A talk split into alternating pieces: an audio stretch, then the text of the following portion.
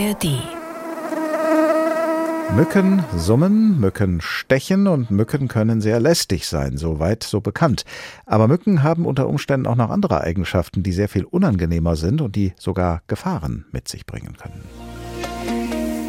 HR Info. Das war das Thema heute Morgen. Gefährliche Stiche, wenn Tropenkrankheiten heimisch werden.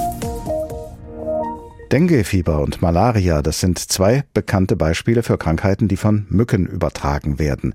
Beim Denguefieber ist die südostasiatische Tigermücke der Bösewicht, bei der Malaria sind es Stechmücken der Gattung Anopheles. Bisher mussten wir uns hier in Deutschland weder um diese Mücken Gedanken machen, noch um die Krankheiten, die sie übertragen können. Bisher. Aber der Klimawandel verändert auch hier die Spielregeln. Deutschland wird wärmer und dadurch interessanter für Mücken, die bislang tropisch waren, nun aber in Deutschland eine neue Heimat finden finden könnten. Wie wahrscheinlich ist es, dass diese Mücken dann auch schwere Krankheiten im Reisegepäck haben? Darüber habe ich vor der Sendung mit Dr. Friederike von Gierke gesprochen. Sie ist Ärztin und gehört zur Deutschen Allianz Klimawandel und Gesundheit. Ich habe sie gefragt, wenn sich bei uns aufgrund des Klimawandels Mückenarten ausbreiten, die Krankheiten übertragen können, steigt damit für uns tatsächlich die Gefahr, an diesen Krankheiten zu erkranken? Ja, die Gefahr steigt und dafür braucht es noch nicht mal die erwähnten neuen Mückenarten. Auch die gemeine Stechmücke kann zum Beispiel das West-Nil-Virus übertragen. Allerdings braucht das Virus mehrere heiße Tage und Tropennächte über 20 Grad, um eben gut übertragen zu werden. Und insofern steigt allein durch die heißeren Sommer das Risiko, dass die Ausbreitung dieser Erkrankung zunimmt, wir auch daran erkranken und zwar gerade in Ballungsräumen wie jetzt hier im Rhein-Main-Gebiet. Stellen wir uns mal vor, es käme in einem Flugzeug aus Afrika eine Mücke mit Malariaerregern im Körper zu uns und würde sich dann am Frankfurter Flughafen selbstständig machen. Wie groß ist die Gefahr, dass dadurch eine Krankheitswelle ins Rollen kommt? Ja, das lässt sich so pauschal nicht sagen, denn das Übertragungsrisiko ist abhängig von dem Zusammenspiel aus den Vektoren, also in dem Fall den Mücken, aber auch anderen Wirten wie zum Beispiel Vögeln, den Viren selbst und dann eben Umgebungsbedingungen wie zum Beispiel der Temperatur oder dem Niederschlag oder auch der Bevölkerungsdichte. Wir brauchen aber gar nicht auf die eine Mücke aus dem Flieger zu warten, denn sowohl die Mücken, also die erwähnte Anopheles-Mücke, als auch die asiatische Tigermücke und auch die übertragenen Viren wie Dengue, West-Nil sind schon seit mehreren Jahren hier in Europa angekommen. Und umso wichtiger ist eben, dass wir Bedingungen vermeiden, die die Verbreitung von den Erkrankungen hier vor Ort begünstigen, zum Beispiel hohe Temperaturen. Und das bedeutet, der beste und nachhaltigste Schutz ist die Begrenzung der Erderhitzung und der Schutz der Biodiversität. Ist die Ausbreitungsgefahr eigentlich von Krankheit zu Krankheit unterschiedlich? Ja, also die beiden relevantesten Erkrankungen in Europa in diesem Kontext sind das Dengue und das West-Nil-Fieber. Die sind auch gar nicht so unähnlich. Also beide gehen, wie der Name ja schon sagt, mit hohem Fieber einher. Dengue dann auch mit Schmerzen, plötzlichem Hautausschlag. Und teilweise gibt es schwere Verläufe. Und beim West-Nil-Fieber ist es ähnlich. Da sind selten zum Glück nur die schweren Verläufe zu beobachten. Und bei beiden dieser Erkrankungen ist aber vor allem wichtig, dass Ärztinnen und Ärzte und das Gesundheitspersonal die Erkrankungen auf dem Schirm haben und gerade bei unklarem Fieber an diese Ursachen mitdenken. Halten Sie es für möglich, dass äh, Mücken in Zukunft auch Krankheiten übertragen, die sie bislang nicht übertragen? Also ich möchte hier nicht spekulieren und auch das ist schwer zu sagen. Klar ist und was man sagen kann, ist der Schutz von intakten Ökosystemen und damit auch von Biodiversität ist eines der besten Mittel, um die Ausbreitung von Infektionserkrankungen, die durch Tiere übertragen werden, zu reduzieren. Ein einfaches Beispiel, Amphibien wie Salamander, Molche, Frösche, Kröten, die essen Mücken und ein Rückgang an Amphibien führt dann eben zu mehr Mücken. Das Prinzip kennen wir, glaube ich, alle aus der Schule und genau das erleben wir aber gerade und sollten wir schleunigst stoppen. Und eine Erkenntnis, die sich hier ja aus ärztlicher Perspektive dringend durchsetzen muss, ist, gesunde Menschen gibt es nur auf einer gesunden Erde. Also wir alle sind angewiesen auf intakte natürliche Systeme wie saubere Luft, frisches Wasser und eben auch ein ökologisches Gleichgewicht in der Tier- und Pflanzenwelt. Und die positive äh, Nachricht daran, wir können auch alle daran mitwirken, dass ein glückliches und gesundes Menschenleben auf diesem intakten Planeten weiterhin möglich ist. Das Wetter hier bei uns in Hessen erweckt ja zurzeit nicht gerade den Eindruck, dass es auf der Erde immer wärmer wird, aber das ist kein Widerspruch, denn Wetter ist eben nicht dasselbe wie Klima. Tatsache ist, es wird immer wärmer, auch in Europa, in Deutschland, in Hessen und das führt unter anderem dazu, dass Insekten, die eigentlich in tropischen Regionen heimisch sind, also in Regionen, in denen es immer schon sehr warm gewesen ist, allmählich auch bei uns in Deutschland heimisch werden. Ein Beispiel ist die asiatische Tigermücke, die sich bereits seit Jahren in Deutschland angesiedelt hat und mit den Mücken können tropische Infektionskrankheiten wie zum Beispiel das Denguefieber zu uns gelangen. Infektionen mit dem Denguefieber übertragen durch eine Stechmücke sind bereits in Spanien und Frankreich registriert worden und mittlerweile gibt es auch Studien, in denen man nachlesen kann, wie tropische Krankheiten, begünstigt durch den Klimawandel, zu einem Risiko für mitteleuropäische Länder wie Deutschland werden können. Vor der Sendung habe ich mit Professor Thomas Schmidt gesprochen. Er ist Entomologe, also Insektenforscher, und er leitet ein entomologisches Institut in Müncheberg, östlich von Berlin.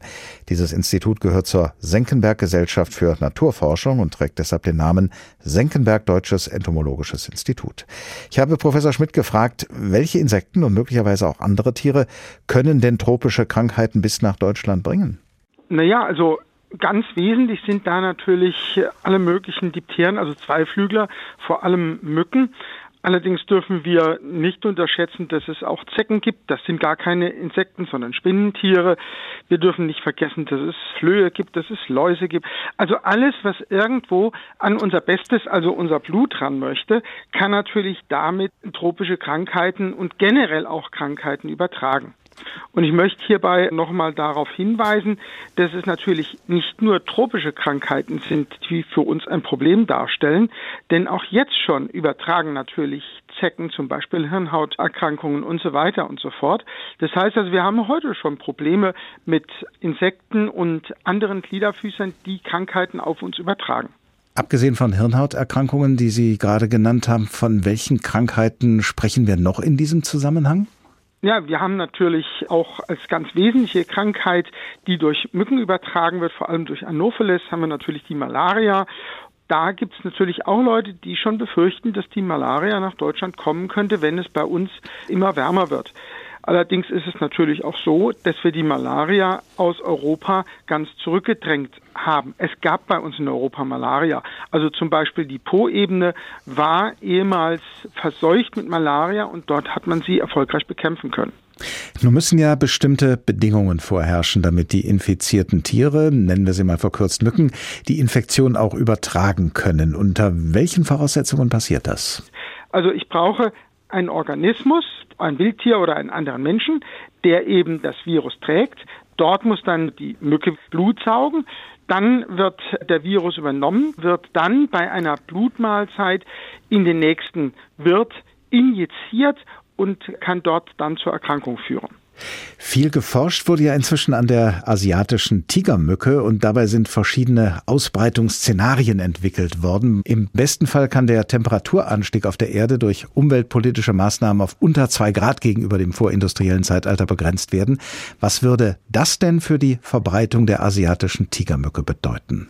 Ich habe da gerade unabhängig von Ihrer Anfrage an diesem Wochenende mal rumgespielt an Klimadaten und habe mal errechnet, wie hoch der Temperaturanstieg hier in Müncheberg, also im östlichen Brandenburg, wo ich gerade sitze, in der Dekade 1991 bis 2000 gegenüber den Dekaden 1961 bis 1990 ist. Und da sind wir schon bei 1,2 Grad. 1,2 Grad, das ist etwa so viel wie der Unterschied von Ostbrandenburg heute nach dem Oberrheingraben. Das heißt also, heute haben wir etwa die Temperaturen, die im Oberrheingraben in den 60er, 70er Jahren waren, im Osten von Brandenburg. Und wenn man da nochmal dann entsprechend das bis zwei Grad rauflegt, dann kann man sich überlegen, dass das, was heute im Oberrheingraben lebt, dass das sich also auch über weite Teile Deutschlands ausbreiten kann. Jetzt ist es so, dass die Tigermücke in Deutschland zurzeit eigentlich weitgehend nur im Oberrheingraben zu finden ist, weil es ihr dort klimatisch gut gefällt. Wenn wir jetzt diese Anhebung auf diese zwei Grad, was ja das eigentlich das Bestmögliche ist, hätten, dann würde das schon heißen, dass sich Tigermücken deutschlandweit verbreiten könnten.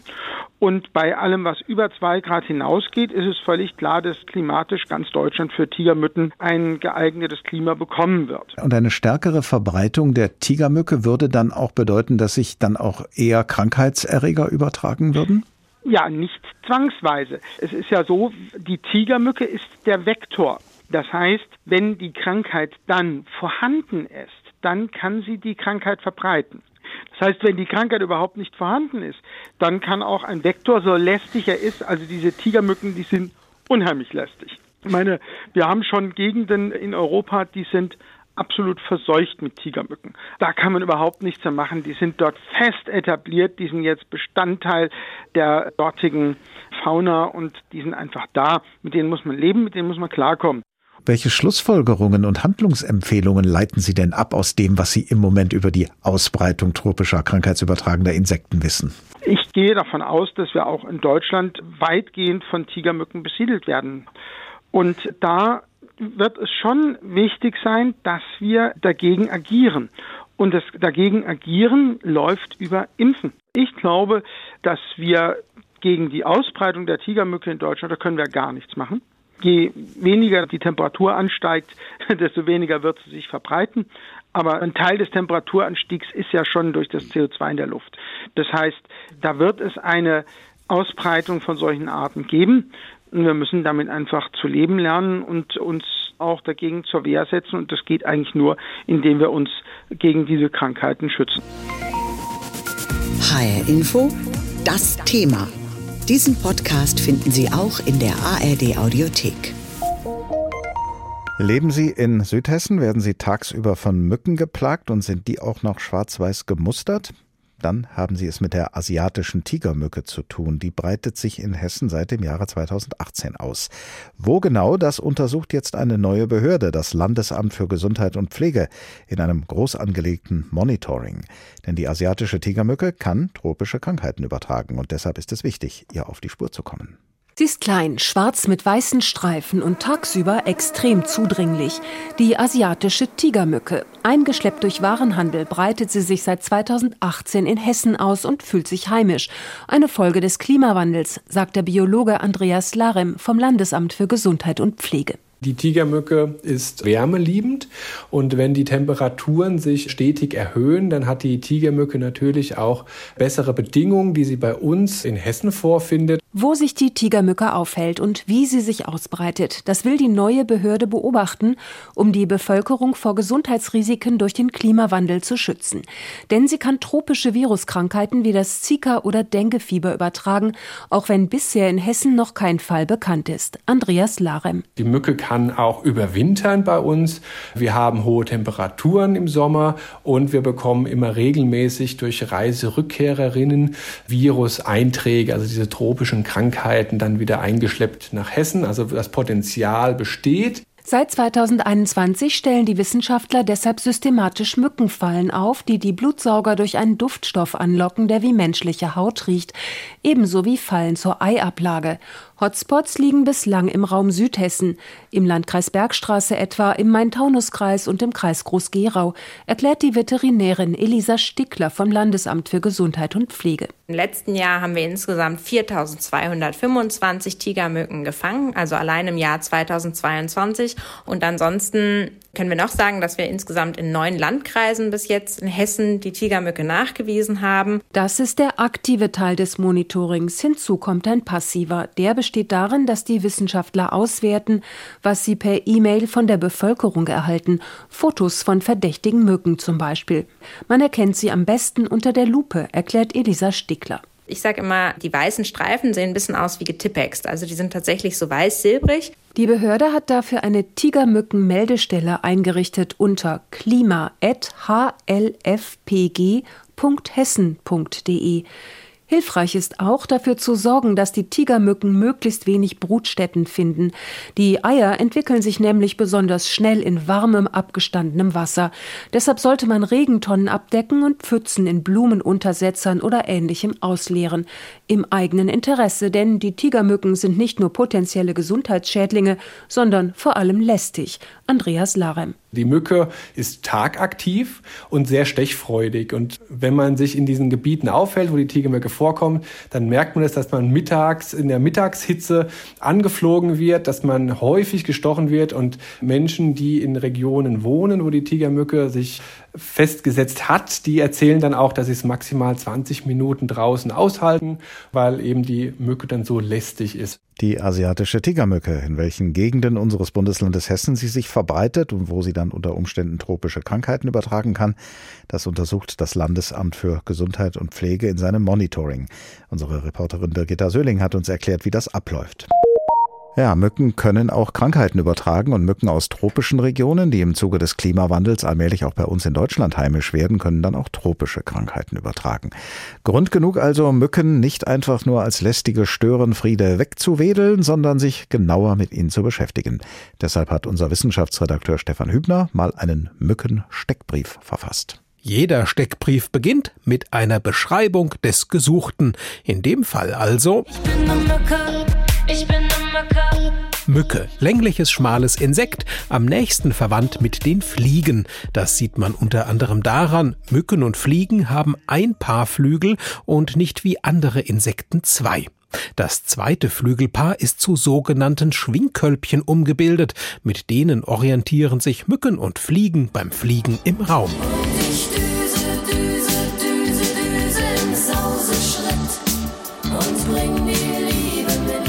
Apropos Liebe. Ihre Eier legt die Durchschnittsmücke im oder am Wasser ab. In dem entwickeln sich dann die Jungmücken. Zuvor natürlich müssen sich Mückenmännchen und Mückenweibchen erstmal finden. Dabei hilft, dass die Weibchen Sexuallockstoffe abgeben. Außerdem summen die Weibchen tiefer als die Männchen. Beides wird von den Männchen mit Hilfe ihrer besonders großen, buschigen Fühler wahrgenommen. Immer wenn sie bei mir Mit ihren Mundwerkzeugen können Mücken erst einmal Pflanzensäfte und Blütennektar aufsaugen. Eine Spezialfähigkeit der Mückenweibchen ist es dann noch, dass sie unsere Haut zum Blutsaugen durchstechen können. Sie benötigen nämlich Eiweiß aus unserem Blut, damit sie selbst Eier legen können. Grund zur Vorsicht ist hier und da jedoch, dass Mücken beim Stechen auch Krankheitserreger übertragen können. So etwa einzellige Parasiten der Gattung Plasmodium, also die Erreger der Malaria, oder Viren, die zu Dengue, Zika, Chikungunya oder Gelbfieber führen, um nur einige Beispiele zu nennen. Je nach Erreger kommen andere Mückenarten als Überträger in Betracht. Insgesamt übrigens gibt es weltweit weit über 15.000 Mückenarten. No me moleste mosquito, no me moleste mosquito, vuélate para allá. Allerdings kann man dank Mücken auch ziemlich viel Spaß haben. Mücken gehören zum Beispiel zu den Insektenarten, die international auch als Pflanzenbestäuber wichtig sind. In Sibirien ebenso wie im Regenwald. Und dort zählen höchstens drei Millimeter große Bartmücken zu den wichtigsten Bestäubern der kompliziert gebauten Kakaoblüten. Ohne Mücken also keine Schokolade. Ich will keine Schokolade. Oder eine Mücke zum Vernaschen, zumindest solange man Fisch, Vogel oder Fledermaus isst. Für die und andere Tiere sind Mücken nämlich ein unverzichtbares Grundnahrungsmittel. Und weil Mücken eben rund um die Welt wichtig, manchmal lästig, aber geradezu omnipräsent sind, haben sie auch mehr als nur einen Namen. So begegnen sie einem als Gelsen in Österreich, als Stinzen in Bayern, als Mucken in Südhessen und immer wieder auch als Schnaken, obwohl das für Tierkundler nur die besonders großen Mücken sind, die kein Blut saugen. Ich bin Mücke, ich bin Mücke. Diesen Podcast finden Sie auch in der ARD Audiothek.